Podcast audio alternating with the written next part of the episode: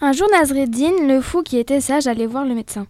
Docteur, je souhaiterais un médicament pour soigner les hoquets. J'en connais un qui est très efficace. À ces mots, le, mé- le médecin se leva d'un coup et donna une gifle à Narcédine. Mais, mais, qu'est-ce qui vous prend Je vous ai fait peur. C'est la mi- c'est le meilleur remède contre le hockey. Mais ce n'est pas moi qui ai eu le hockey, c'est mon fils.